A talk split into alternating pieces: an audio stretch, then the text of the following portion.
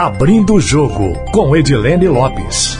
Entrevistas marcantes e informativas.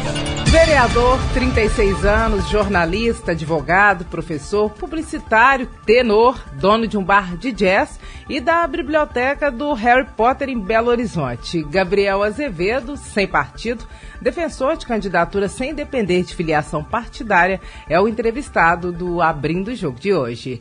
Ei, Gabriel, tudo bem? Tudo bom, Edilene, que bom estar contigo. Eu que agradeço, muito obrigada pela entrevista, viu? Prazer é todo meu se encontrar aqui em Brasília cobrindo Minas Gerais. Satisfação. Nós falamos agora há pouco sobre o seu extenso currículo. Informalmente também dissemos isso, porque você tem formação em várias áreas, mas também tem diversas habilidades.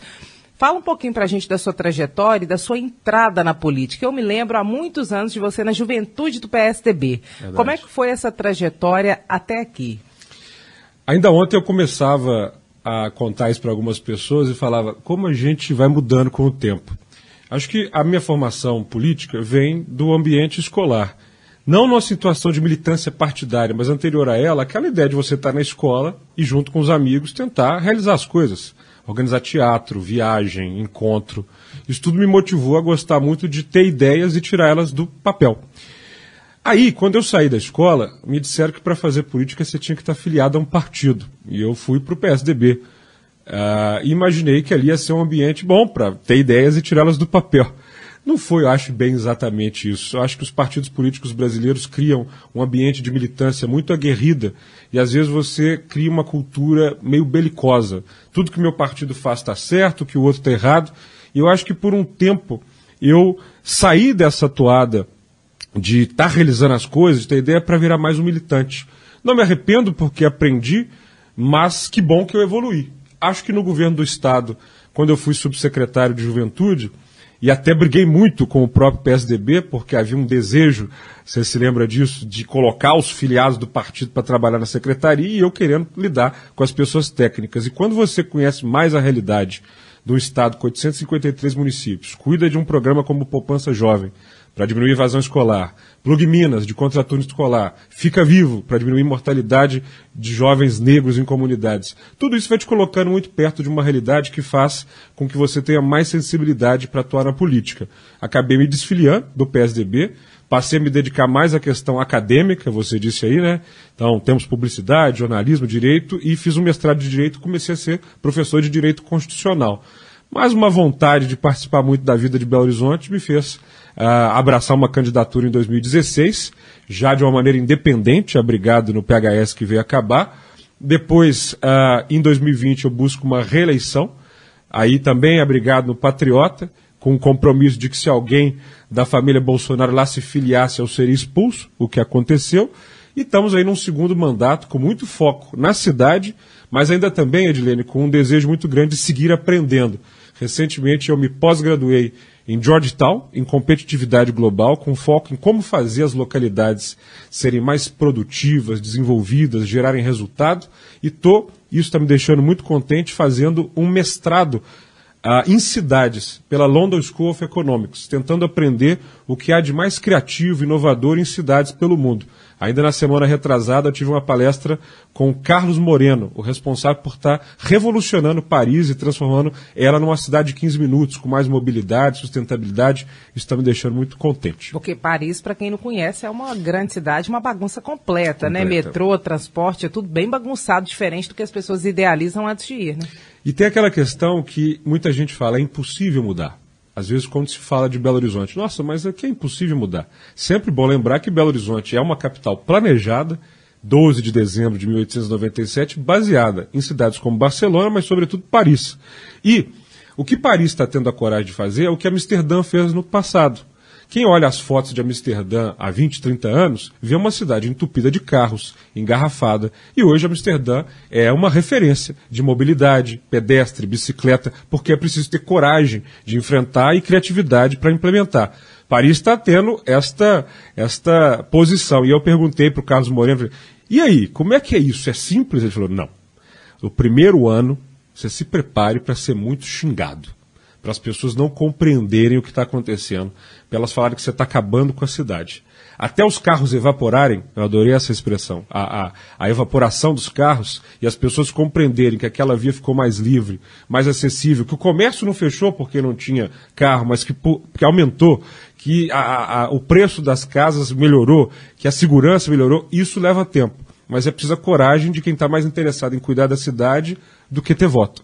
Porque no Brasil essa vontade muito imediatista uh, de ganhar eleição ou de ter o poder faz com que os grandes projetos que levam tempo sejam deixados de lado para ficar fazendo remendinho ali a colar. Por causa da militância por mobilidade na época do governo de Márcio Lacerda na prefeitura de Belo Horizonte, chegou-se a discutir muitas questões consideradas polêmicas que foram deixadas de lado, de dar mais espaço para o pedestre na cidade. Na sua avaliação, tem chance de caminhar ou vai ser difícil como foi naquela época, que nem avançou? Estamos fazendo grandes avanços, ao meu ver, na Câmara. Eu sempre repito, aqui na Itatiaia, em todos os lugares, que não é da noite para o dia. Exemplos. Por muito tempo as pessoas falam falaram: há uma máfia de ônibus em Belo Horizonte. Mas ninguém nunca abriu uma CPI na Câmara Municipal para mostrar o que era a máfia, como ela começou, que ela vem de um contrato de 2008 fruto de cartel. Então foi tudo investigado, um bom trabalho, não só com um relatório para o Ministério Público, mas com questões concretas. Em 2013, o Márcio fez um projeto de lei para fazer com que as empresas de ônibus deixassem de pagar ISSQN e CGO. A Câmara acabou de reverter. Esses empresários têm que pagar. Tem que ter dinheiro no cofre até para criar soluções para o trânsito. A BH Trans, uh, que tem pessoas competentes que trabalham, mas tem um formato descolado do planejamento urbano. Fizemos um projeto de lei para o processo de finalização da BH Trans em 15 anos, respeitando os direitos dos trabalhadores, respeitando o processo de dissolução e a criação da Superintendência de Mobilidade, que começa a pensar o trânsito, as vias e a mobilidade em Belo Horizonte acoplada ao planejamento urbano. Está funcionando? Eu acho que começou a avançar no sentido em que, por exemplo, na hora que se vai pensar a mobilidade, sabe-se que você tem que dar preferência de faixas para ônibus. No comitê que foi recriado agora, que eu acho que é um outro avanço, a crise que estourou em novembro, com ônibus parando, isso poderia ter sido evitado, porque dentro do escopo do ano passado, nós criamos um grupo de mobilidade para discutir quais eram as principais mudanças no contrato, nas vias. O Calil acabou fechando, mas o FUAD retomou agora. Com vias mais expressas para ônibus, a diminuição do atraso nos coletivos é de 30%. Estudo claro. Então, essas intervenções pontuais começaram a ser. Uh, feitas no sentido de tirar isso tudo do papel. Então, não vai ser da noite para o dia, Edilene. Por quê? Porque os erros da mobilidade em Belo Horizonte começam, sobretudo, na década de 50. Na hora que essa cidade, e 60, sobretudo, com a ditadura, na hora que Belo Horizonte tira bonde, veículos leves sobre trilhos, começa a tirar a árvore da Afonso Pena para botar carro, começa a des desproporcionalmente crescer sem planejamento, a bomba começa a ser armada. Então, 70, 80 foram anos muito difíceis uh, para a mobilidade. Agora nós vamos ter que começar a reverter esse processo, e isso vai levar tempo. Não vai ser o próximo prefeito que vai fazer em quatro anos ou em oito. É um processo de 10, 15, 20 anos. E de, sobretudo, mudança na cultura do cidadão, que geralmente acredita que a vida dele depende do carro. Estava conversando com a pessoa, fica duas horas no carro para ir, duas horas no carro para voltar no final do ano, quando ele calcula é, quantos por cento da vida dele ele ficou preso no trânsito. Isso tem que mudar. Além de mudar a cultura do cidadão, é necessário ter grandes obras de infraestrutura, porque Belo Horizonte, como uma cidade planejada, talvez não tenham pensado o tamanho que teria Belo Horizonte depois. Se você uhum. pega, por exemplo, a Raja Gabalha com duas pistas de um lado e duas do outro, é totalmente incompatível pelo acesso que ela faz com a estrutura atual de Belo Horizonte. Teria que duplicar muitas vias, o que que...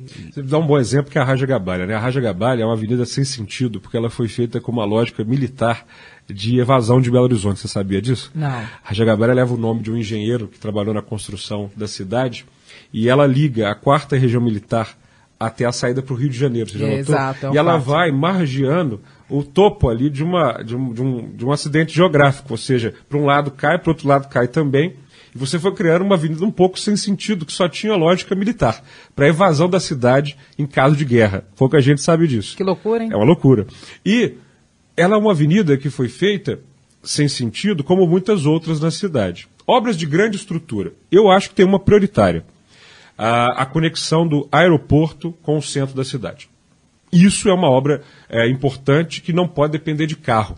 Quando você chega em Londres, ou em Paris, ou em outra cidade, São Paulo está lutando para resolver isso, você tem que ter o acesso rápido do portão ao grande centro. Aí você fala de expansão do metrô? Aí você pode estar tá falando Porque de expansão via, do né, metrô, que inclusive que tem que chegar na cidade administrativa, que já vai desafogar 20 mil pessoas que vêm todos os dias, mas pode ir ali por monotrilho, não necessariamente por metrô, até o terminal de Confins.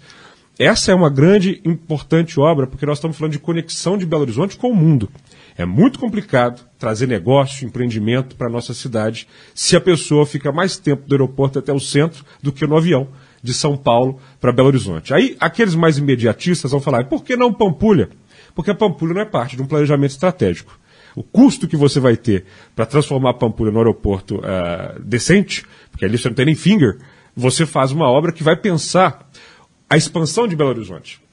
O que, que não se pensou no passado, por exemplo? A conexão uh, da regional centro-sul, da, da contorno, com Contagem e com Pampulha. JK esticou mas esticou só por duas tripinhas de fio. Hoje, a expansão da mancha urbana da região metropolitana vai na direção de Confins, Pedro Leopoldo. Tudo aquilo ali ainda tem um vazio que vai ser preenchido. Se você não tiver uma organização nesse vetor norte da cidade, a confusão se expande para lá. É essa visão com antecipação que eu estudo muito no mestrado e que estou vendo em outros casos da cidade que a gente precisa fazer. Obra de grande estrutura, acho essa. Outras, eu prefiro, ao invés de obras, inteligência.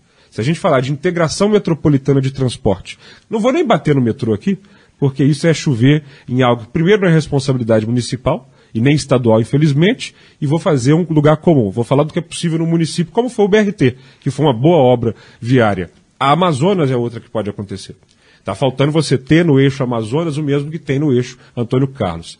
Mas de resto eu brigo muito por integração seja Contagem, Belo Horizonte, Betim, Nova Lima, precisam ter um cartão só de ônibus um conjunto só de mobilidade. Se isso não acontecer, vamos continuar tendo uma pessoa que para ir para Betim, sair de contagem, tem que passar dentro da contorno. Aí não faz sentido.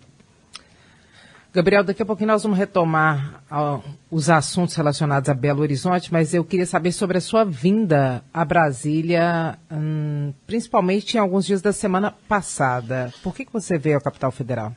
Eu encontrei com meu amigo, senador Rodrigo Pacheco, presidente do Senado Federal, com quem eu cultivo um laço de parceria é, e visão sobre o que é importante para Minas Gerais.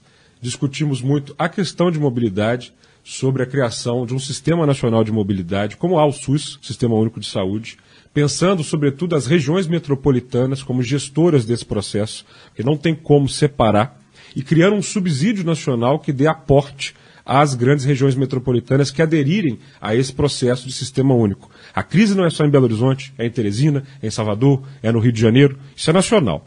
Outra crise gravíssima, habitação. Isso seria feito em relação ao transporte, esse sistema único, projeto de lei, teria que ser um projeto de lei de autoria do Executivo? porque não adianta ficar fazendo lei perfumaria. Nós estamos falando de dinheiro, de recurso, que os municípios não têm. Isso está em Brasília. E constitucionalmente essa competência para um projeto desse tamanho é do Executivo? Como do SUS. Ou seja, na hora que você cria um sistema único de saúde, que é uma das grandes avanços da, da Constituição de 88, você para com aquela briga que existia. Ah, não, isso é culpa da cidade, isso é culpa do Estado. É... Não, saúde é dever de todos. Município, Estado e União, de forma integrada. Hoje, com o, o transporte coletivo não é assim. É papel do município. Aí se vira. Não, vamos criar uma, um sistema de mobilidade, porque você coloca a região metropolitana. Os problemas de mobilidade estão em regiões metropolitanas, que são entidades no Brasil muito fracas, se comparadas, por exemplo, com França, Inglaterra, onde, por exemplo, em Londres, a grande mudança para o metrô, para a mobilidade, veio com uma reforma de 2000 que criou uma espécie de prefeito de região metropolitana, que administra esses assuntos que são comuns. Então nós falamos muito disso. Habitação, ele é um problemaço. Sim, quem anda pelos centros de Belo Horizonte e vê muitas pessoas em situação de rua, isso não pode ficar como está. Esse número só aumenta. Só aumenta. E, e não é uma, são duas crises. Você tem a crise da pessoa em situação de rua, mas você tem uma crise habitacional que vai fazendo com que o número de favelas aumente, de comunidades, de ocupação. E isso é um problema, porque casa é dignidade e a política habitacional zerou. Os municípios não têm mais recurso para isso. E eu sou contrário à ideia de que a habitação tem que ser tratada como no BNH da ditadura pega um lote lá longe, coloca as casinhas todas iguais, sem comércio, sem escola, sem estrutura, e joga essa margem, essa população mais à margem da cidade. No centro de Belo Horizonte, nós temos mais de 100 edifícios vazios, Edilene. vazios. O Rio de Janeiro tem avançado, hotéis que estão vazios estão virando residências. Há exemplos incríveis de habitação social que você cria, fazendo com que o governo pague o aluguel a longo prazo, isso é melhor do que construir uma casa. E você está colocando a pessoa perto do transporte, perto da estrutura e de uma maneira que ela não se sinta excluída do tecido urbano. Isso pode ser feito com menos valor do que você investe. Então, isso é uma inovação, mas essa é ideia. Eu falava muito com o Rodrigo Pacheco que brigar hoje no Brasil é contra os problemas, porque já tem gente brigando demais na política. Falamos disso, falamos, claro, de Minas. Né, eu acho que nós temos pela frente uma eleição nacional seja lá qual for o resultado, mas Minas está sempre lá, Belo Horizonte está sempre lá, e eu acho que o Rodrigo Pacheco tem hoje uma posição de destaque, uma atuação de destaque, com ele tem que ser conversado. Não foi só isso que eu vim fazer em Brasília, encontrei também outros deputados federais mineiros para tentar mais recursos para a nossa cidade, e eu também tenho um papel, para além de vereador, foi até promessa na minha campanha, criar uma escola de política para ajudar outras pessoas a se candidatarem. Então, desde 2017, eu sou professor do Renova BR. Para quem não conhece, é uma escola mesmo que prepara gente de vários partidos para disputar a eleição para deputado estadual, federal, senador. E vários dos meus alunos ganharam as eleições. A gente tem laço é, de gente no Brasil inteiro e essas pessoas contam com as minhas dicas, minhas aulas para se elegerem. Então, também foi um espaço para isso acontecer. Rodrigo Pacheco acabou não sendo candidato ou pré-candidato à presidência da República hoje. No cenário que se coloca, você tem um pré-candidato? Olha, o meu amigo Eduardo Leite, ao meu ver, é a pessoa mais preparada nesse jogo. Por quê? O cargo mais importante dessa república é o de vereador. É a pessoa que está ali no problema, na ponta, e que não foge, não. É encontrado na rua, na padaria, na farmácia, e todo mundo joga o problema para ele. Em compensação, é o que tem menos recurso, é o que tem menos poderio político. Eduardo foi vereador, foi prefeito, foi governador de um estado complexo, que é o Rio Grande do Sul, deixando muitos avanços. É uma pessoa moderada, poderada, jovem, cheia de gás. Infelizmente, dentro do PSDB aconteceu uma prévia que ah, deu como vitória o Dória, que infelizmente é um candidato extremamente rejeitado. O mais rejeitado de todos, mais do que Bolsonaro e Lula. Se ele insiste numa candidatura muito mais pessoal do que coletiva, eu não acredito numa vitória. Acredito, inclusive, que ele prejudica muito o candidato dele em São Paulo, o Rodrigo Garcia, e ele joga fora uma oportunidade.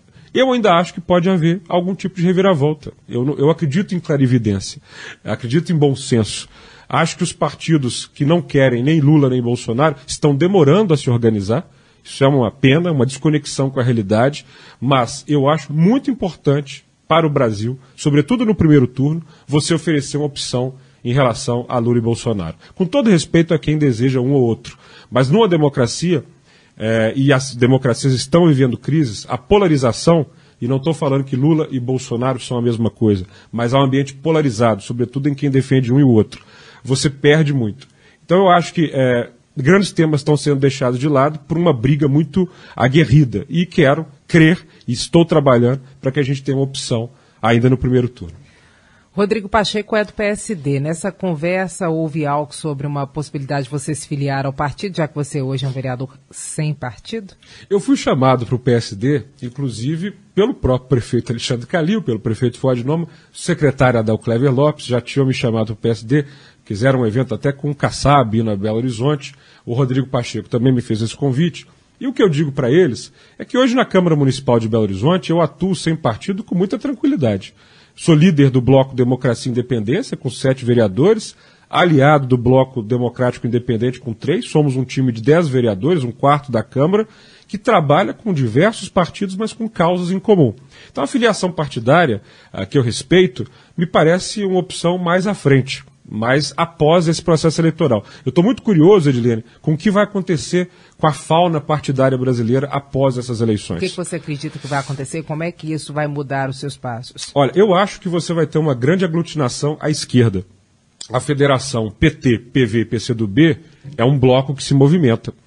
A, a, depender do que vai acontecer com Ciro Gomes, o PDT se aproxima ou se afasta desse bloco, eu acho que vai se aproximar, e o PSB está grudado agora com o Geraldo Alckmin, vice do Lula, ali. Então você tem uma aglutinação e ainda pessoal em rede também nesse bolo.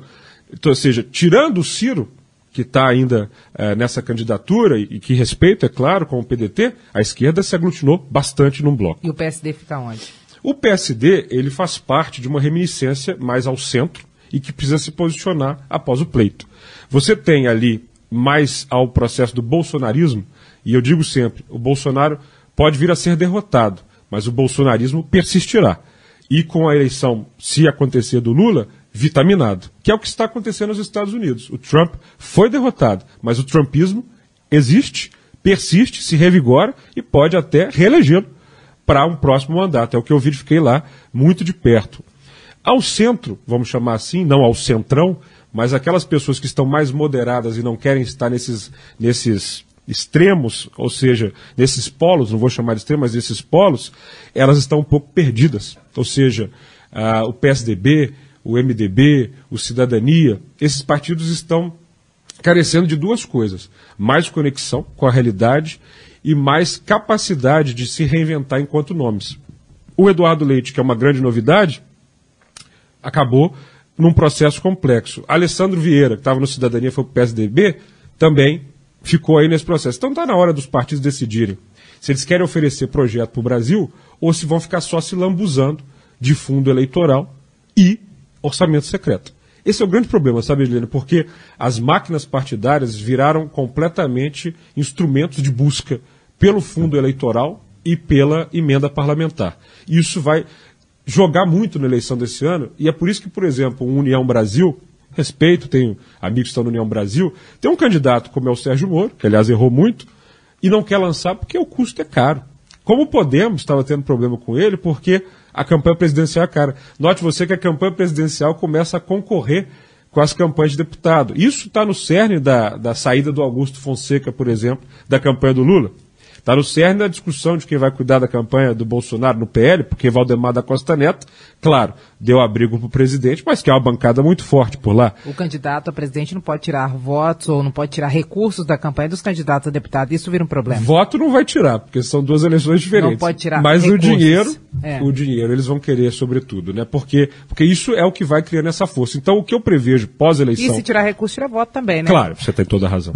É, em, em, em 22, o que eu prevejo é uma diminuição partidária. Hoje nós temos 33 legendas, a cláusula de barreira o sarrafo aumentou, né? A, a, o nível de votos que a pessoa vai ter que ter para sobreviver é maior. Então talvez a gente pode ir para 20 e poucos. A federação vai salvar alguns, mas não foram muitas federações, e outros partidos vão ficar partidos sem estrutura, sem recursos, só com a legenda. E isso vai contar muito, é claro, para a eleição de 2024. Independente do resultado do cenário das eleições de 2022, existe uma possibilidade de você ir para o PSD, de Rodrigo Pacheco, Gilberto Kassab?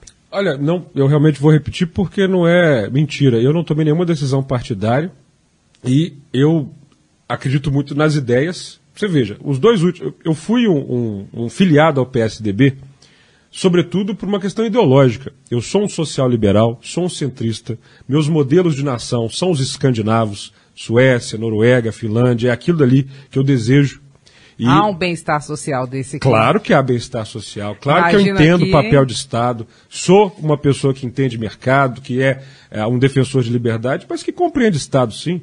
Que compreende a importância da educação pública, de saúde pública. Que isso? Sabe, é, é uma questão de política pública baseada em evidências. Não é um bate-boca ideológico, boboca de internet. É o que funciona. Já tive no Estado. Sei da importância de servidor público capacitado, bem remunerado. Eu entendo isso. Então eu escolhi o PSDB porque sim, poxa, o PSDB teve ah, belos exemplos de política pública, não dá para negar. Fiz uma escolha ideológica. Ocorre que com o tempo os partidos vão se desmanchando. Eu sou um social-liberal. Dava para entrar no PSL? Não, não era exatamente o Partido Social Liberal. E, por exemplo, eu, eu gosto de sustentabilidade, eu sou um pouco verde europeu.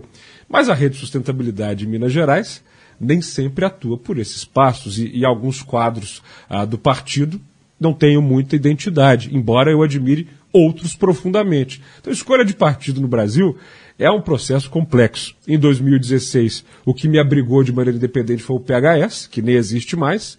Uh, e, e, fui pelo Patriota em 2020, dois partidos com que eu não tinha nenhuma identidade ideológica e por isso me abriguei de maneira independente, porque acima de PHS Patriota para mim estava Belo Horizonte. Então, a, a prioridade é cuidar de uma cidade com ideias, com ideologias claras, mas sem se verter e envergar-se para partido. Na escala ideológica, considerando de 1 a 10, sendo 1 à direita e 10 à esquerda, onde é que você se colocaria? Um, a, um é onde? 1 é a direita. 10 é a Da esquerda. esquerda? Ah, eu tô ali bem no meio. No 5? Sim. No 6 ou no Eu- 4? nos testes ideológicos que eu faço, existem testes na internet, qualquer um pode fazer, eu sou ah, um liberal progressista. Aí vai depender do país onde é que você vai ser classificado. Mas eu me considero mais centrista, moderado, certamente um democrata. Você sabe que hoje, Edilene, o que mais me preocupa não é o jogo esquerda e direita. Você botou aí de 10 a 1. Por quê? Porque você tem pessoas à direita que são democráticas. Você tem pessoas à esquerda que são democráticas. Mas você também tem pessoas à esquerda que são autocráticas. E à direita também. Vamos dar um exemplo. A Angela Merkel, a política à direita, profundamente democrática. É, você pode pegar, por exemplo, Gabriel Boric, no Chile, um político à esquerda, profundamente democrático. Eu dialogo com os dois. Agora, eu não dialogo com o presidente da Hungria. Eu não dialogo com Putin. Esses são os problemas. Ou seja, China, Rússia, Índia. ah, há uma divisão clara no mundo que não é mais esquerda e direita. Você vê com esse caso da invasão da Rússia na Ucrânia, parece que deu tilt em alguma militância. Muita gente à esquerda defendendo o que o Putin está fazendo na Ucrânia. Muita gente à direita defendendo o que o Putin está fazendo na Ucrânia. Uns ainda com, a, com, anti-americanismo, outros com grande complô contra o globalismo, cada um com a sua teoria, mas a favor de um autocrata que está matando gente na Ucrânia. Então, eu sou um democrata. Isso, a nota é 10. Da conversa que você teve com o Rodrigo Pacheco, principalmente em relação às questões de Belo Horizonte, isso envolve um projeto político seu de ser prefeito da capital futuramente? Qualquer pessoa que tem um projeto pessoal de ser prefeito não merece sê-lo. Então você não tem? Eu não tenho um projeto de prefeitura, eu tenho um projeto de cidade. Isso é Gostaria diferente. de ser prefeito? Já Se estou, candidataria? já estou colocando esse projeto de cidade em prática. Na hora que eu atuo por mobilidade, na hora que eu aprovo um projeto de lei que incentiva que as casas tenham painel fotovoltaico, na hora que eu defendo um modelo de educação que tem empreendedorismo na escola, noções de civismo, noções de educação financeira, na hora que eu defendo que na saúde você tem que ter tecnologia, inovação não pode ficar dando atestado de papel. Ou seja, o projeto de cidade é uma coisa que tem que ser trabalhada. Isso, à medida em que você tem o que oferecer para a educação, para a mobilidade, para a saúde, para a segurança, para planejamento urbano, aí isso pode aglutinar um time. Um time que vai pensar a capital como ela merece. Prefeitura, governo, presidência, isso é uma tragédia no Brasil, não pode ser fulanizado. Ah, não, é candidato. Candidato do quê? Representa o quê? Nós estamos discutindo o nome numa eleição presidencial sem discutir projeto. Então, eu e o Rodrigo temos algumas ideias semelhantes para Belo Horizonte. Eu tenho algumas ideias semelhantes com o meu amigo João Vitor Xavier, da, da, da Rádio Tatiaia, até com o Eduardo Costa, um amigo que eu admiro muito, jornalista. A gente tem pensamentos iguais para a cidade. Tenho pensamentos iguais para a cidade com a Duda Salabé. Estamos agora tocando ah, uma CPI que a gente pretende abrir em relação ao que está acontecendo na Serra do Curral. Sou contrário, acho que atrasou o tombamento e permitiu uma mineração. Então, ou seja, à medida em que você vai aglutinando ideias e propostas, aí isso pode se materializar. Tenho muita simpatia, claro, pela minha querida amiga Nelly Aquino, presidente da Câmara Municipal, que é agora candidata a deputada federal, é, pré-candidata, como se diz na, na eleição. Tenho simpatia com meu amigo Dorgal Andrada, deputado estadual, e a gente vai aglutinando time vai vendo quem quer estar junto num processo para apresentar projeto para a cidade. Mas nem a lei, nem o bom senso me permitem te falar algum tipo de candidatura quando a minha prioridade é terminar o meu mandato até 2024. Mas- Muita gente fica me perguntando se eu vou candidatar a deputado federal. se- Nunca fiz isso. Me elegi vereador e falei, ó, meu compromisso é quatro anos de vereador. Reelegi vereador, quatro anos de vereador. E assim vai ser. Mas não pode se dizer que é descartada a possibilidade de um dia Gabriel Azevedo ser candidato à Prefeitura de Belo Horizonte. Esse dia pode estar próximo, por exemplo, em 2026. Ô, Edilene, nem a sua candidatura eu descarto, quanto mais a minha. Eu descarto. Tô fora. Você seria uma boa vice, hein, Edilene? Não, me, me, Candidata a prefeita. me inclui Tá fora na época dessa. das mulheres na política, hein, Edilene? Aí tatear esse celeiro eh, de, de candidatos. Eu mesmo tenho colegas, né? O Álvaro Damião, que é um amigo querido. senador Carlos Viana, outro amigo, a, a Itatiaia já gerou bons nomes. Olha aí, tá pintando a bola para você. Eu tô no famoso me inclui fora dessa. Gabriel, é, a Câmara Municipal de Belo Horizonte está um fervedouro nessa fervedouro. desde a última gestão do ex-prefeito Alexandre Calil, principalmente nessa segunda que a situação ficou difícil foi aí. Como é que está hoje? Quais são os principais é, processos hoje na Câmara Municipal de Belo Horizonte? Tem possibilidade da cassação de um vereador, de mais um vereador na Câmara Municipal de BH, né? É verdade. Odilene, eu tenho muito orgulho de ser da Câmara Municipal de Belo Horizonte, porque eu conheço muitos municípios brasileiros. Eu sei que o Rio e São Paulo, as duas maiores cidades, não têm câmaras com a qualidade da nossa. Basta conferir. As duas não abririam uma CPI de máfia de ônibus, porque não tem vereador suficiente lá com coragem e capacidade e rabo solto, não rabo preso, para abrir isso. Segundo, a qualidade técnica dos nossos servidores e de muitos dos parlamentares é realmente notável. A eleição de 2020, isso é mérito do povo de Belo Horizonte, trouxe para a Câmara Municipal qualidade e ética. E é por isso que, recentemente, eu fui até o plenário, antes de todo mundo saber o que era, dar um bom berro e falar: isso tudo aqui não é mais lugar de rachadinha. E vieram, em seguida, denúncias ah, de um vereador de uso de carro né, ah, fora de Belo Horizonte, no Triângulo Mineiro, eu, inclusive, né, são dois carros para cada vereador. Eu não uso os meus, uh, nunca usei, não uso motorista, eu uso a minha bicicleta, como você bem sabe. Mas respeito o parlamentar que usa esse transporte de modo inteligente e responsável. Porque não é todo mundo que, como eu, mora no centro da cidade. Eu entendo que quer morar no Barreiro, eu entendo que quer morar em Venda Nova, eu entendo que quer ter um mandato parlamentar com atuação. Tudo bem. Mas você tem que ter juízo com quem você, com como você usa o dinheiro público e como você contrata as pessoas. Você tem alguém recebendo 14 mil reais, que não vai à Câmara, que não trabalha, para exigir de uma pessoa geralmente humilde que ele embolse parte desse salário e fique com 90%, como os processos vão mostrando, isso é uma vergonha. E eu já vi isso duas vezes. Eu virei para o vereador Wellington Magalhães, falei, sabe o que o senhor devia fazer? Renunciar. Poupe o senhor e esta Câmara Municipal do demorado processo de cassação, porque o senhor será cassado. Ele falou: não vou. Foi. Cláudio da drogaria, uma pessoa que eu tinha boa convivência, rachadinha. Vereador, renuncie. Poupe-nos do trabalho. E agora, o vereador Rogério Alckmin ouviu de todos os líderes, todos, de blocos e bancadas, que ele deve renunciar. Porque há dois pedidos de cassação. Então, vereador, uh, eu não tenho nada pessoalmente contra o senhor. Nada, falo com ele, Edilene, é uma pessoa que eu convivi ali, entendo que tem uma origem humilde, tem um trabalho numa ONG, mas a Câmara não é mais lugar de rachadinha.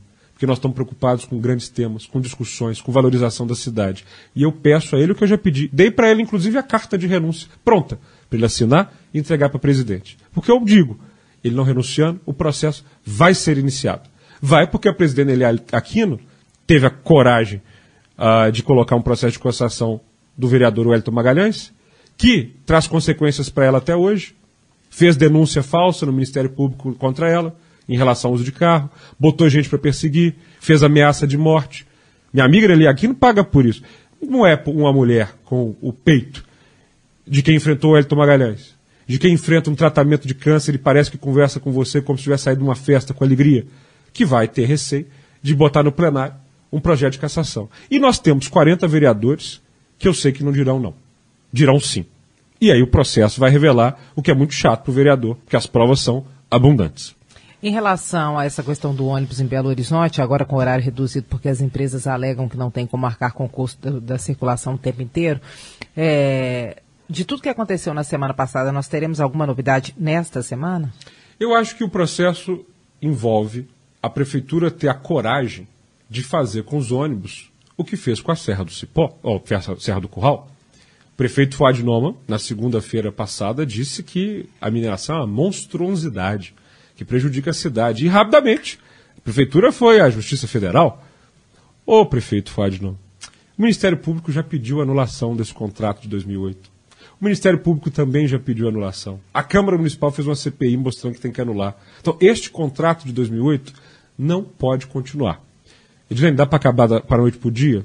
Não dá. Aí o povo fica sem ônibus na rua. Mas dá para você fazer um processo de transição. Nesse processo de transição, a Câmara topa aprovar recursos emergenciais para os ônibus, já que eles alegam, ainda que sem total transparência, que não está dando para continuar. Mas não está dando para continuar porque o contrato é feito para não continuar. Se cada passageiro for pagar pelo ônibus, não tem sustentabilidade. Você tem que mudar para um formato de quilometragem, de modelo que não é a mesma empresa que tem a garagem, o operador, os... porque aí você bota o mercado para poucos, arranja o processo. Então isso tem que acabar no prazo, de preferência de seis meses, no mais tardar um ano.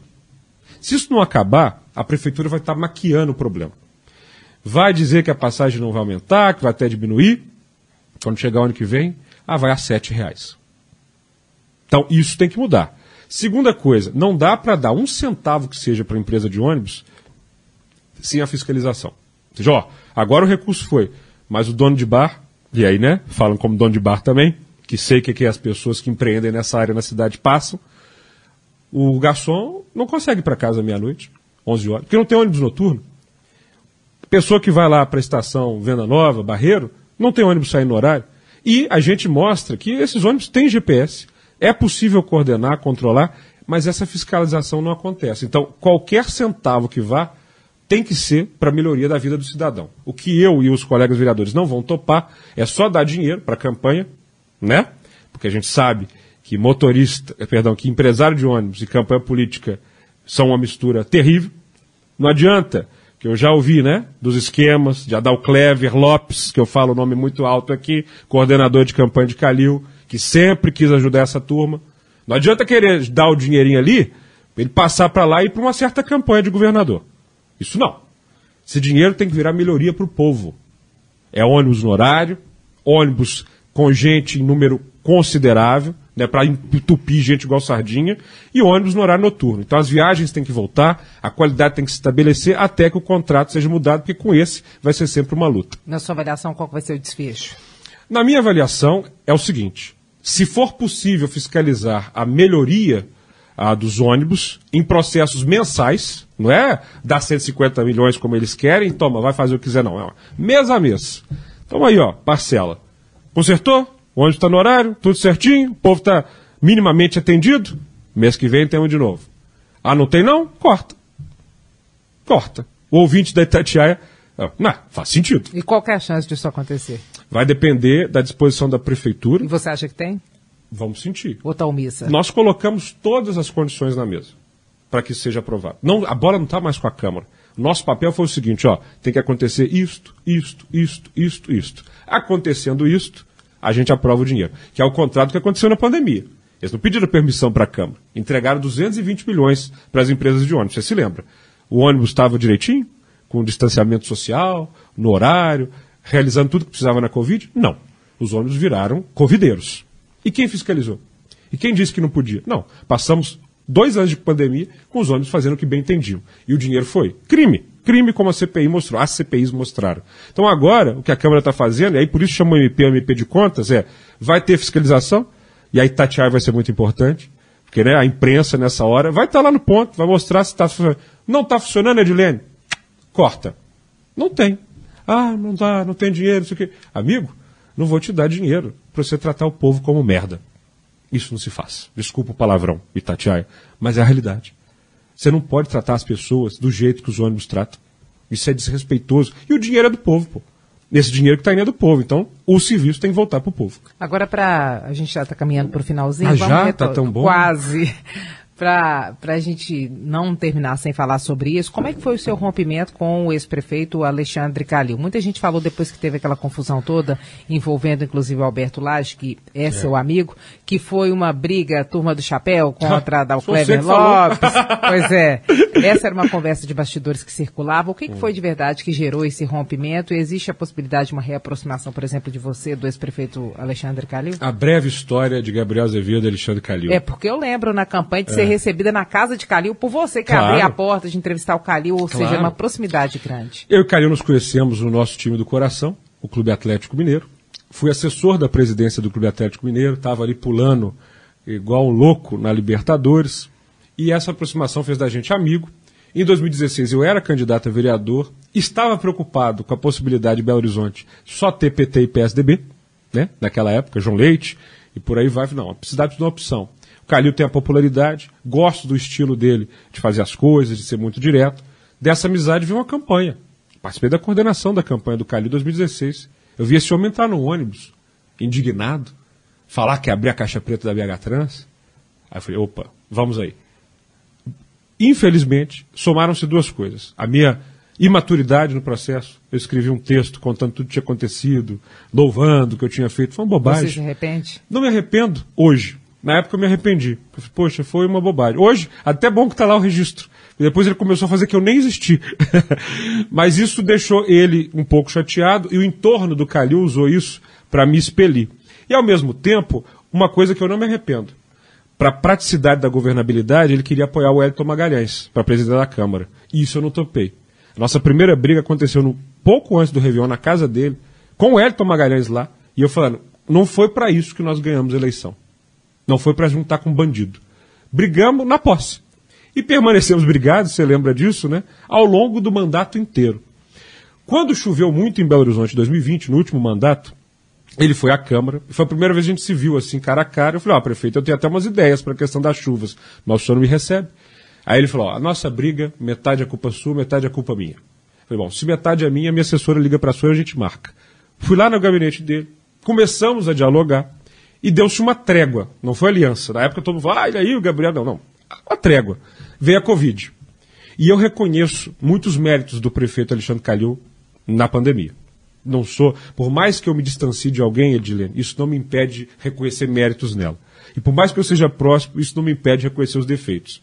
Veio a eleição, ele foi reeleito com 70% e eu pensava, poxa, que honra para alguém estar tá recebendo uma votação expressiva dessa.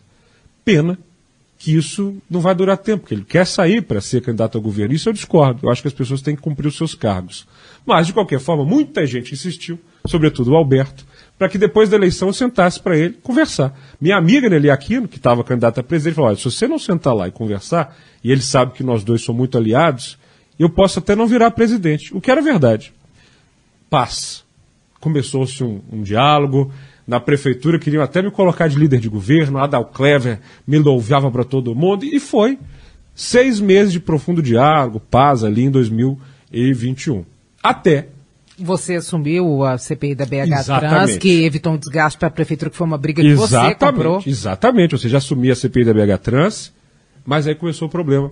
Porque o senhor Adal Clever Lopes, secretário de governo, é extremamente conectado aos empresários de ônibus e queria porque queria que a CPI se encerrasse com um relatório frouxo, que não punisse os empresários, que não punisse ninguém, só para inglês ver. Não topo, não faço. E aí, infelizmente, o Alexandre Calil entrou na história e quis, de certa forma, bagunçar isso. Botar um pano quente. Botar um pano quente, não, com ameaça. Porque ele falou: se você não terminar a CPI, eu desmonto o comitê de mobilidade. Que foi o que aconteceu. Eles acharam que ao desmontar o comitê, que era um ambiente propositivo das ideias, das soluções, eles iam me refrear na CPI. Uma CPI que achou oito caixas, não era uma caixa preta. Oito caixas que estavam sumidas há ano, escondido, com a documentação original dos contratos. E, infelizmente, Edilene, isso se somou a um episódio em que o Vitor Colares, que era assessor ainda de imprensa ali da, foi usado pela Dalcleve. Também seu amigo do Também Alberto meu Lage. amigo, mostrou uma mensagem, isso estourou uma crise profunda que acabou culminando com a saída do Vitor Colares da prefeitura, do próprio Alberto. E, na verdade, o Alberto e o Calil vinham numa briga paralela, por causa do Adalclever também, sobre diferentes visões de como se administra uma campanha. O Alberto não topa caixa 2, o Alberto não topa incompetência. O Alberto é de uma inteligência raríssima. E o Calil, infelizmente, encerra essa história assim, é uma pessoa que merece atenção dos atuais aliados. Porque em 2016, o Alexandre Calil estava comigo, com o Vitório Medioli, com o Alberto Lage, com a Adriana Branco. Ele brigou com todo mundo. O Calil brigou com todas as pessoas que estavam na primeira hora e com ele. E qual foi o fator na sua avaliação? o Alexandre Calil tem uma dificuldade muito grande de conviver com quem lhes diz as verdades. Incômoda, sobretudo. E adora puxar sacos. A Dalclever é um grande puxa-saco. E faz muito mal ao Calil. É, a, dá, dá uma substância para o Calil ao qual ele já é intoxicado. Que é uma pessoa muito vaidosa. E aqui está outra que pode reconhecer isso nele autocrático, mandão, que não gosta de ser contestado, E o Aldoclever vai levando. E vai tocando. Porque o Aldoclever quer virar deputado. Está ali biscando e mordendo parcelinhas da campanha para se eleger. Mas isso é um perigo para Minas. Hoje, é eu digo, é um perigo para Minas colocar uma pessoa que briga com todo mundo. E olha que eu já fui um pouco mais briguento, hein, Edler? Papai, que gostava muito de você, a gente teve aquela conversa, papai estava no leito de morte lá em casa, me pediu duas coisas antes de morrer. Se exponha menos, e eu acho que a saída das mídias sociais atende até um pedido dele, e use a sua energia para construir e não para brigar. E eu acho que eu tenho atendido esse pedido. Eu brigo muito com os problemas. Eu sou muito firme quanto às coisas que eu acho errado. Mas politicamente eu acho que estou aglutinando tudo que posso. Hoje, tem a minha oposição à presidência da República e teve isso com o Alexandre Calil. De resto, eu tenho conversado com todo mundo. Então acho que o que culmina essa história minha com Calil e que eu fiquei impressionado foi, por fim, a briga com a Adriana Branco. Adriana Branco é uma mulher que eu amo, uma mulher que eu respeito, que eu adoro. Braço direito de vida do Calil. Fiel. De vida. Fiel escudeira. E que ele descarta, como se não conhecesse, agora, por causa do Adal Clever também. Acusou a Adriana de ter motivado Alberto Laje a brigar com a Adal Clever. Fruto da cabeça dele e do Adal Clever. Né? Sei lá em que noitada os dois pensaram isso junto. E agora o Fuad Noma teve até uma postura que eu elogio, de convidar a Adriana para a Secretaria de Esporte e Lazer, que são duas áreas que ela entende, compreende muito melhor do que o, o antecessor. E estou, inclusive, para encontrar e dar todo o meu apoio no governo. Aliás, a conversa, depois que o Calil saiu entre Câmara e Prefeitura, acontece com a normalidade. Né? O Calil não ligava para Nelly Aquino. Onde já se viu isso? Um presidente de Câmara que não, não conversava com o prefeito. E hoje os vereadores estão conversando com o Fuad Noma, passo uma mensagem aqui para ele, ele responde, com o secretário José Valadão. Normal, né? E eu acho, então, que eu não me arrependo. Não me arrependo, Edilene. Campanha 2016, votei e votaria de novo, porque eu acho que as outras opções, brinco até com o Rodrigo Pacheco, né, porque era ele era candidato também, é, mas não me arrependo. Ele, aquele, naquele momento, ele não conhecia Belo Horizonte, não estava pronto para ser prefeito. Sabe disso. A gente conversava, ele começou tarde. Ele é uma pessoa bacana, tem, mas começou tarde ali. Se ele começasse antes, era prefeito. Ele é um bom candidato, mas faltou comunicação e faltou tempo.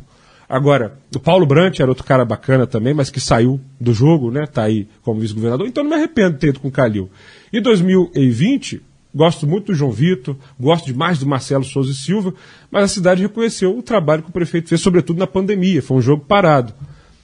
Agora, o Mineiro vai ter que pensar bastante aí porque vai fazer no governo de Minas. Na sua avaliação, Calil tem chances?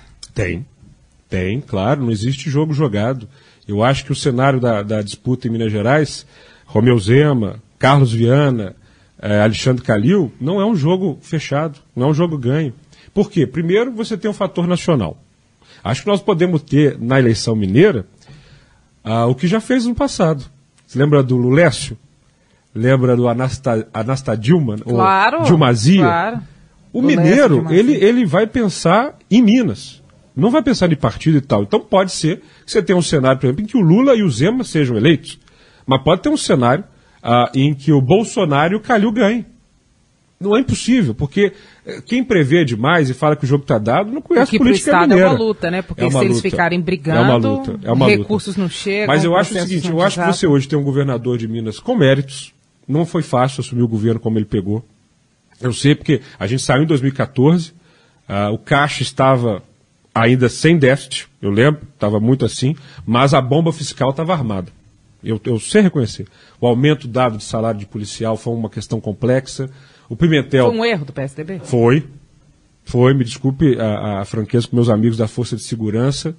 É, eu respeito demais a segurança pública mineira, mas essa questão do funcionalismo público em Minas Gerais ou se resolve ou a bomba explode por completo. É o povo Como é mineiro. que resolve? Resolve com uma reforma administrativa, resolve aqui em Brasília. Infelizmente não resolve em Minas, não. Resolve em Brasília. Por quê? O Brasil é uma federação de mentira. Eu que estudo modelos de Estado, a federação invenção americana para que as unidades tenham autonomia política e financeira. No Brasil você tem, no papel, as unidades federativas do Distrito Federal, mas de prática é um Estado unitário, com Brasília comandando tudo. E aí você tem uma folha de pagamento mineira muito alta.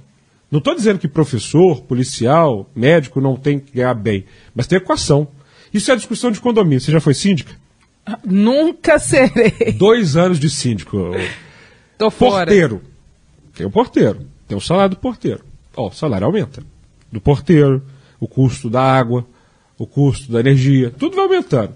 E aí, gente? Vai aumentar o condomínio? A taxa? Ah, não quero. Não quero aumentar a taxa. Então nós vamos ter que tomar uma decisão. Aí o prédio substitui o porteiro por portaria eletrônica. E aí o custo baixa. Estou falando para substituir ninguém, não, não é isso que eu estou falando. Estou falando que tem dois momentos numa equação. Ou você aumenta imposto, ou você diminui custo. Essa é a realidade de um governo. Minas está nessa encruzilhada. Não sei se é desejo do governador aumentar imposto, mas as contas vão aumentando. E a dívida pública com a União é uma coisa que vai ficando impagável, com juros altíssimos, vai faltando dinheiro para investimento. Aí as estradas vão raliando, aí a estrutura das escolas vai caindo aos pedaços, aí os hospitais vão ficando sem equipamento. E quem escolhe é o povo. Essa não é uma briga de governo e funcionarismo. Que a grande variante dessa equação é o povo, que paga o imposto, e, paga, e o povo tem que fazer uma escolha, igual o morador de um condomínio. Então, dos 100% que Minas arrecada, essa parcela toda vai para o funcionalismo? E ainda tem a questão da aposentadoria e tudo mais. Então, o, o Pimentel destrambelhou-se nisso, coitado. Não é uma, é, tem uma conversa com o Pimentel, não é uma questão pessoal, mas o governo do PT tem deméritos profundos na política fiscal de Minas Gerais. Aliás, agora que o Calil está querendo muito se coligar com o PT, ele que sempre falou ninguém vai botar estrela do meu peito, nunca vi querer tanto uma estrela na testa. Cuidado, hein? Se você está mirando o Lula, Calil, vai acertar no Pimentel. E aí o, o, Partido Novo vai te colocar no colo dele. Então, acho que o Zema tem os méritos de ter colocado a casa uh, eh, para funcionar e o trem nos trilhos. Faltou coisa? Faltou. Eu sou capaz de criticar o governo de várias formas. Uh, e, e, não estou fazendo aqui uma defesa. Da mesma forma, o Calil tem popularidade, ele tem capacidade de comunicação, ele tem penetração. Não vai ser uma disputa fácil. Quem acha que isso está ganho está é, sendo pouco mineiro e muito ousado. Gabriel, para a gente fechar, você lembrou do seu pai. Na pandemia é. a gente fez uma live, seu pai participou um pouquinho, né? Super fofo, já velhinho, é. pouco antes dele falecer, e você falou sobre as redes sociais. Você não está nas redes faz tempo e era um vereador muito ativo nas redes sociais. É, como é que foi a sua saída das redes? E hoje, como é que você se considera um vereador sem redes? É um político melhor ou não? É. Te ajudou ou não? Você fala do papai, meu olho já enche aqui. Para que você chora, eu também. Eu sinto uma saudade profunda dele. É, foi muito duro, Edilene, porque a, a, a gente estava ali em 2020, ninguém esperava essa porcaria desse vírus. E eu, com muita alegria, fiz uma festa de aniversário ali em março, né? Eu estava fazendo 35 anos. E papai foi lá, super animado, só gente querida, amigos e tal. Uma semana depois veio a confusão toda. Até porque eu me contaminei, não foi na minha festa, mas veio toda aqui. Foi na festa, não foi, sendo que foi em outro lugar e vivesse. E, e logo depois que eu ainda estava naquela crise da minha contaminação, ele começou a passar mal. Eu falei, nossa. Porque eu tinha levado meu pai para casa, para se proteger. Então, assim, imagina se eu ia contaminar, levar meu pai para casa. Mas, como eu me contaminei, ele voltou para casa dele. Papai morava no IAPI, ali. E ele voltou e começou a passar mal. E eu, contaminado, não podia ir lá nele. Ele acabou indo para o hospital. Não era Covid. E, no primeiro momento, a pneumonia e pneumonia não passava, não passava, e ele no hospital perdendo peso. Quando eu me curei, eu fui correr no hospital. Meu pai tinha pedido 20 quilos. Eu não conseguia já reconhecer o papai. Ele falou só assim: meu filho, por favor, me leva para sua casa, eu não quero ficar no hospital. E aí montei lá, no, no, eu tenho um quarto de visita, o papai ficou lá. Me, e você imagina o que é ter um paciente frágil na época da pandemia. Assim, com trocar de enfermeira e eu tocando o mandato. Numa crise que a cidade estava vivenciando grave. Então, ao longo de três meses, Papai, infelizmente, não era pneumonia, era câncer de pulmão. Não fumem, por favor. Papai foi um fumante a vida toda e com os 80 anos. 25 de maio foi 80 anos dele lá em casa. Eu lembro sempre daquela música, naquela mesa, tá faltando ele. A gente cantou isso lá em casa, foi muito emocionante, mas 16 de junho, papai faleceu. E a coisa que me irrita um pouco, eu lembrei até quando eu saí da internet, é que eu dividi a atenção com ele, com o mandato, com família e com mídia social com briga, com gente falando, isso começou a me incomodar um pouco ali. Tanto que eu saí da internet um pouco quando ele faleceu. Voltei em agosto, teve eleição, mas ainda estava incomodado com o que está acontecendo com mídia social, Dilei. Mídia social está transformando pessoas que são legais em bichos terríveis. Sabe aquele desenho do Pateta que ele entra no carro e vira um monstro? Então, assim, a mídia social causava efeito em mim também. Às vezes eu tô com você no bar conversando e tô ali, ó. Amigos, vocês saem para beber com os amigos? Concentrem nos amigos. Tá namorando? Dá um beijo gostoso. Para de olhar no celular. Vai ver um filme, concentra, lê. Então, acho que a gente precisa se educar para as mídias sociais. Eu estava lá em São Paulo, infelizmente, teve aquela questão do meu assalto. O inquérito mostrou, foram realmente usuários de crack ali no centro, tá uma coisa terrível em São Paulo. E eu saí, eu digo da internet, por carinho. Todo mundo virava e perguntava, olha, como é que você está? Não, preciso dar um tempo. Edilene, duas semanas sem internet, eu voltei a dormir sete, oito horas, eu dormia cinco. Ou seja, com ansiedade, uma ansiedade de responder todo mundo, de postar tudo, de dar opinião sobre tudo. Acho que eu sou um político melhor. Porque o tempo da política não é o tempo da internet. Exige articulação, estratégia, segredo. Você sabe que meu ritmo de trabalho é maluco. maluco. É, cedo até tarde e tal. Não é que a internet me impedia de trabalhar. Mas agora eu tenho mais foco eu leio mais, estudo mais, me foco mais, estou mais articulador na Câmara e quero que as pessoas saibam do meu mandato, não pela postagem, mas pelo resultado. E você vai voltar? Volto. Eu volto. Quer que eu te prometa que dia que eu volto? Eu quero. Deixa eu pensar. Pode ser no aniversário? Eu dou uma festa Pode. agora sem Covid, aí te dou de presente a volta para a internet. Pode ser? E o convite para a festa. Para festa, você vai lá. Vamos, vamos, fazer uma festa legal. Acho que eu vou fazer. Vou escolher um lugar legal. Eu sempre escolho um lugar legal de Belo Horizonte. E o seu pessoas... bar? O já bar teve, não cabe. o bar é não cabe. Você já foi lá no bar? Nunca Vou fazer fui. jabá. E para quem não foi ainda, eu amo a Afonso Pena. Acho que a Afonso Pena em Belo Horizonte merece carinho. Você vai na Nova York, Quinta Avenida, Champs-Élysées em Paris. A nossa principal avenida à noite é um, um breu, sem vida, sem cultura, sem luz. E ali tem um prédio maravilhoso, que é o Automóvel Clube. A gente pegou uma salinha, que era o antigo salão de música, Você, eu, meu amigo Léo Paixão. Léo Paixão Fizemos um bar lindo. Quem quiser entrar é arroba Mina Dias Bar. Uh, e tem música, e valoriza os músicos da cidade, uh, tem coquetéis, e o Léo misturou Japão com Minas Gerais. Então você tem sashimi de porco, hum. guiosa de frango com quiabo, é uma delícia. E, e, e, eu gosto disso porque eu acho que político não pode viver de política. Eu tenho a minha empresa, uh, eu sou jornalista, tenho um bar, porque eu acho que ele tem que sentir na pele o que é que empreendedor passa. Então não vai ser lá porque não cabe, cabe 47 pessoas. Mas uma que eu fiz foi lá naquele no salão do Brasil Palace Hotel, na Praça 7. Bonito. Aliás, o bar vai ter uma temporada, sabe onde? Três semanas na Praça 7. Quando? No P7 Criativo. Ah, que ótimo. Em, em junho e julho. A gente vai estar no rooftop, ali no topo do prédio, no, no térreo, com restaurante e com bar, chamando a atenção para a Praça 7. Mas não vai... Sabe o que eu estou de olho? No Otton Palace. Hum, tá parado Alguns tempo, amigos né? compraram aí, a gente tem que conversar muito. Foi vendido, Foi né? vendido, já está no processo aí. Eu defendo que ele vire residência sabe? A vista do Otton Palace Parque Municipal é um luxo. No centro da cidade, com tudo. Morar no centro é um luxo. Sou morador do centro para a vida. Então, até sabe o topo ali do Palace, você vai estar tá lá. Aí de presente, para mim, a festa com os amigos, para deixar a pandemia para trás e para você a volta na internet, pode ser? Pode ser, e eu só vou se tiver o Gabriel Tenor lá e um pouquinho aqui no podcast. Você escolhe a música que eu canto para você. Ah, não, pode escolher. Pode escolher, gente. Qual, é a sua música favorita? Não tem capacidade suficiente para escolher uma música para um tenor cantar. Eu vou ter que deixar por sua conta essa. A gente vai cantar e celebrar a vida, porque Política à parte, bom te encontrar aqui em Brasília. É bom estar com você, que é uma jornalista muito competente e representa a Itatiaia. A gente fica nesse corre de articulação, política, cidade, mas no fim é bom valorizar a família, amigo. Desde que o papai faleceu, eu penso muito nisso. A, a, única coisa que me faz me sentir um pouco mais tranquilo em relação à morte dele, porque morte fica sempre a cicatriz, é que eu aproveitei muito ele em vida. Né? Assim, ou seja, a gente fez viagens muito legais, a gente jantava muito, ia ali muito na pizzarela que ele adorava, cantina do Lucas, ah, no, no La Traviata, um restaurante que ele gostava muito. E toda vez que eu vou nesses lugares, às vezes sozinho, parece que papai está comigo na mesa. E agora, uma das minhas metas principais é curar o ciúme da mamãe, Dona Carminha. Porque com o seu Gilson eu viajei, fui a Dona Carminha ainda não viajei tanto não. Então, passando essa pandemia direito, é hora de eu pegar ela e levar para algum lugar para ela curtir. Mamãe está com uh, ah, 71 e minha tia Sônia também, eu perdi minha vovó agora em janeiro, Dona Júlia. Faleceu, viveu muito tempo, uma mulher incrível, e aproveitei ela também. Mas as duas mamães que eu tenho, a tia Sônia e a Dona Carminha, é hora de eu aproveitar elas um pouco também e minha irmã, a Júlia, que é comissária, tem três mulheres ali. Eu moro, né, a curiosidade, não sei se você sabe, eu moro no, no prédio ali na, na Tupis, no Rio de Janeiro, é. no último com andar. Com a biblioteca do Harry Potter. Com a biblioteca do Harry Potter, que você vai conhecer, tá, né, o livro já te deu um livro de presente. Fato. Tá na minha biblioteca que não é do Harry Potter. Isso. E Dona Carminha, tia Sônia e Júlia moram no terceiro andar.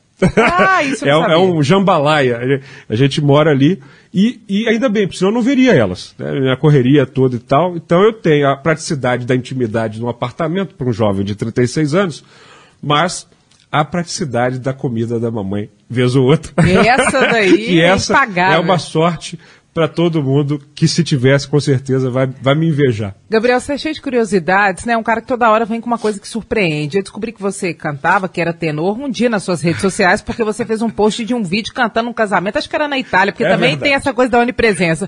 Um dia tá nos Estados Unidos, outro dia tá na Itália, outro dia tá na Suíça. Mas Gente, o coração está sempre em Belo Horizonte. Não, e você também, isso que é também. impressionante. É. Rapidamente muda de. Cidadão lugar. do mundo, sou do mundo, sou Minas Gerais, né? Exata, é, exatamente. É. E aí eu te vi cantando e fiquei muito impressionada. Eu Falei, não, gente, não é possível um negócio desse. Era eu. Tem Dá- um segredo aí. O qual? O colégio militar. Tem três coisas que eu fazia no colégio militar que eu adorava. Teatro. Então, assim, eu realmente gosto de palco, de eu interpretava João Grilo, Ariano Suassuna, escrevia peça, encenava, juntava o pessoal para adorava. E acho que isso ajuda na política. Para política, Winston Churchill, que é uma pessoa que eu gosto, é um pouco teatro. É falar, é se expressar, é se comunicar, é passar uma mensagem. Aliás, política e teatro são gêmeas, nascem em Atenas na mesma época. Segundo, hipismo. Eu sou um atleticano Para. muito apaixonado, mas um perna de pau. Não sei jogar bola. E o único esporte em que eu me dei bem nessa vida é hipismo. Gente. Da cavalaria do Colégio Militar. Fiz anos de hipismo.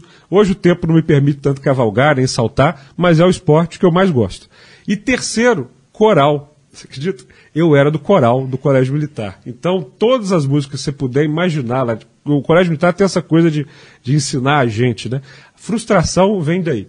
Eu fazia tudo que você podia imaginar. É a mesma coisa até hoje. Banda, é, coral, cavalaria. tal. Só faltou uma coisa. Essa é a frustração. Qual? Banda. Eu adoro música, mas não sei tocar um instrumento. Sempre tem tempo. E juntou com o Léo Paixão, daqui a Aos- pouco junta com o Jota toca. Quest. O Léo, Léo- Léo, aliás, Léo, que é um grande amigo, ele é outro facto- factoto, né? É um sujeito que faz tudo. É cozinheiro, cantor, toca, loucura, não sei o né? quê. É, um, é uma joia da cidade. Nosso embaixador da gastronomia é um, é um cara que, que pode colocar e está colocando Belo Horizonte no mapa do mundo, que é uma coisa que eu verdade. defendo demais. Sabe que eu fico, sou viajador, sabe, tem 91 países aqui nas costas e gosto mesmo, porque eu acho que a melhor forma de aprender é você ir viajar e quem tem essa oportunidade deve fazê-lo. Fico bravo das pessoas irem para Lima, no Peru. Claro que tem Machu Picchu e tal, mas por causa de ga- gastronomia. Peruanos, nada contra a sua comida. Mas quem comeu comida mineira e com comida peruana, com todo respeito ao, ao, ao como é que chama aqui, ceviche, Ceviche. não é um tropeiro. Né? Então, assim, como é que Belo Horizonte Não é um está no mapa do mundo por gastronomia? As pessoas têm que vir comer aqui. E isso é emprego, comer lá. Tem- é emprego, é cultura, é geração. Então o Léo faz muito isso. Estão precisando de uma estrela Michelin ali pro Gluton, para atrair mais gente, né, merecidamente, mas ele faz tudo. Mas cantar, você vai escolher uma música um dia. Aliás, tá Canta um O que que nós, que escolhe um cante? mas eu não tenho ideia. Fala Vou deixar. aí. Não posso. Ah, deixa eu ver uma, Uma que é fácil você cantar um trechinho curtinho. um trechinho. É. Meu coração, não sei porquê, bate feliz quando te vê, e os meus olhos ficam sorrindo, e pelas ruas vão te seguindo, mas mesmo assim foges de mim. Aí. Pronto. Eu já vou, meu ingresso Ai, pro de- primeiro ah, show tá comprado. Como eu sou tão carinhoso e muito, muito que te quero. Aê! Onde é você vai lá no bar, vez ou outra. Eu, você sabe que eu vou de garçom lá, né? Sério? Eu vou vestido de garçom e trabalho. Esses dias, ah, uma cena que foi engraçadíssima, foi uma senhorinha. Tava, menino, mas você é a cara de um vereador. É mesmo? mas sério, até agora os dois garçons que trabalhavam lá, o Rodrigo e o Wellington, foram raptados, porque são muito bons, e a gente está começando com mais uma dupla. E eu vou, baixo na mesa, tiro o pedido, qual coquetel, qual. Faço. Uai, vai. Não é sempre que eu vou ser vereador, não. Tem Não que é? planejar meu trabalho. Não Não, é? deu nada, garçom. E o pessoal tá dizendo que eu tô um bom garçom lá. Que beleza? Então tudo que eu tô... Ó, vou ao bar. Você vai ao bar. Ao seu Ao seu aniversário. E... que mais? Pode votar também se quiser. Não, então aguarda. Olha só, não, não perde a oportunidade. E vou aguardar seu retorno na internet, internet. isso Por falar na e vai internet... acompanhar um trabalho aí com muita coisa sendo feita por Belo Muita Horizonte. e sempre. Quando vier aqui, me avisa. Sobre essa história da internet, quando você saiu, as pessoas estavam te perguntando muito sobre o que aconteceu em São Paulo, uhum. é, e as pessoas também falavam muito sobre isso na cidade, ficavam falando, ah, será que o Gabriel sofreu um Boa Noite Cinderela? não. não. É, é, porque, né? Não, a língua do povo. Claro, não. não o Aldão Clever falou isso na CPI, é, o que, que, será que aconteceu falou em São CPI? Paulo? Falou. Não, e aqui, eu, sabe que eu sou rasgado. Eu ah, isso sei. daí, Gabriel, tava numa bagunça lá em São Paulo com alguém, ou então, alguém falou, foi pegar prostituta não sei o que. Inventaram aquelas coisas. E surge assim, né? Por quê? Porque isso aconteceu. Fofoca e, e boato, mentira, fake news, não tem é? Problema, você é uma erva daninha. Você me conhece, eu ia falar. Ia falar. Ia é. falar. Tem inquérito em São Paulo. A polícia investigou. E foi na Cracolândia, né? Não tem na, como pegar um suspeito, Não tem como, né? não, não. Mas tem imagem da turma correndo. Não, isso fez. Mas o que, que é a grande questão? As pessoas precisam te, te colocar em caixinhas. Mas o maior boato é, que circulou na época, eu até achei interessante, é que eu tinha sofrido um atentado político. Olha, isso daí é esse pessoal de ônibus, isso daí é inimigo, isso daí é alguém que pegou ele e deu um, um cacete para ele parar de atuar. Primeiro não ia funcionar, você me conhece, para parar é só matando mesmo. Todo quebrado, sei é, lá. Quebra... Não, eu, eu votei e, quebrado, e, e votei e discursei de mesa de cirurgia. É. Eu saí da minha cirurgia e estava votando na Comissão de Legislação e Justiça. Isso não me para, não. É, e o outro é isso, ah, não, Gabriel estava ali na bagunça. Não foi isso. Porque se fosse, eu falaria sem nenhum problema.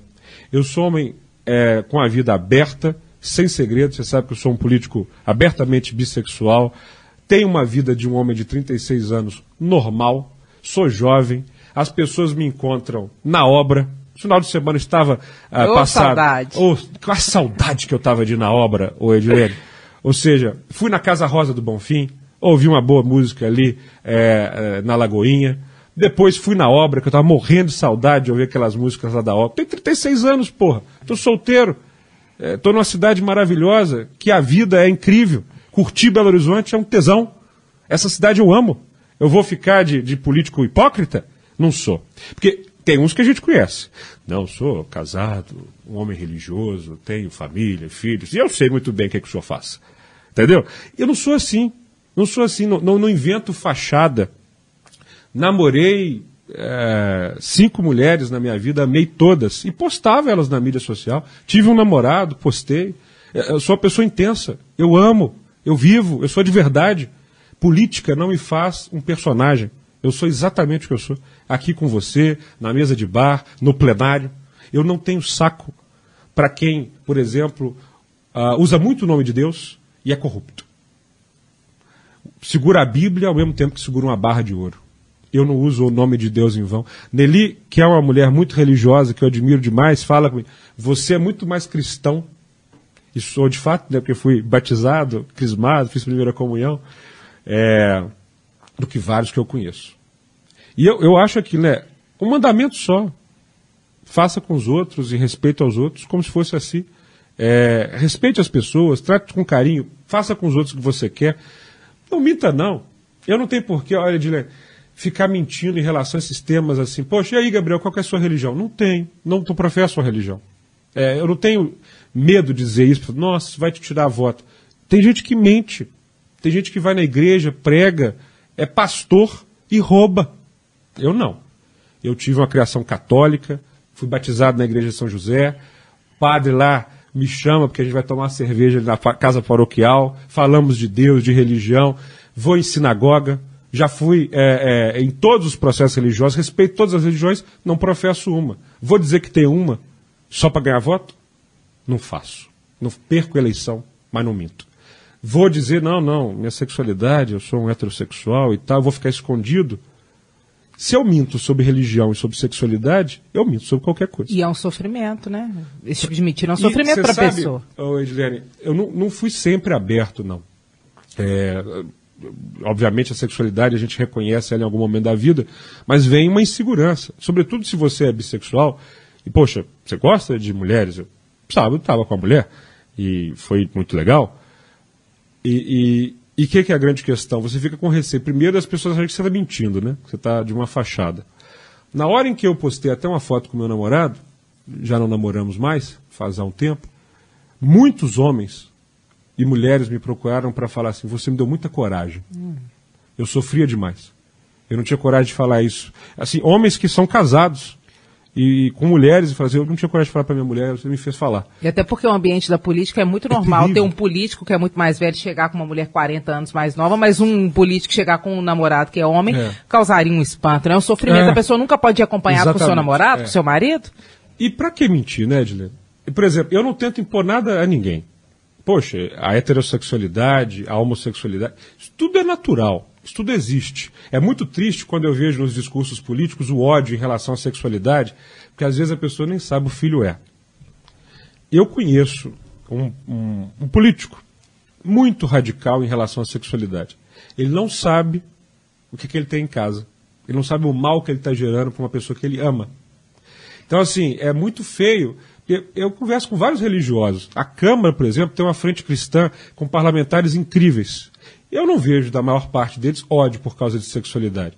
Eu respeito assim, olha, na nossa igreja, a gente não quer que um casal dê um beijo. Tudo bem, o espaço da igreja é sagrado. Quem dita as regras da igreja ali, é, não precisa. Nós não celebramos o casamento com pessoas do mesmo sexo. Tudo bem. É, é, a religião não é o Estado. E o Estado não é a religião. Então o Estado ele tem que dar guarita para toda a diversidade, para toda a democracia. E eu não subo no palanque às vezes alguns setores me criticam. Ah, mas ele não é um militante da causa. Talvez seja verdade. Talvez eu fale mais de mobilidade, de, de, sustentabilidade, de educação do que a causa LGBT. Não quer dizer que eu não fale dela. Eu acho que ela merece recurso, ela merece segurança, ninguém deve ser discriminado, mas de fato não é a minha principal bandeira. Tudo bem. Como a, a, eu conheço outros parlamentares que falam de outros temas. Minha amiga Duda Salabé é uma professora mulher trans. E ela não fala só disso. Ela fala disso, ela é a própria bandeira, mas ela trata de, de, sustentabilidade, ela trata de causa animal, porque também querer colocar a gente na caixinha de só tratar disso é um preconceito. Né? Então, assim, essa é mais uma das várias características humanas que eu tenho. Nós conversamos aqui de vários Esse tema surgiu assim. E a vida segue. Que gostoso conversar com você. Gabriel, agora terminando mesmo o bate-bola rapidinho, clássico, básico que a gente faz em todo abrindo o jogo. Te dou uma palavra, você devolve outra. Beleza? Tá bom. Fuad. Oportunidade para o diálogo. Calil. Autocracia e destemperança. Zema.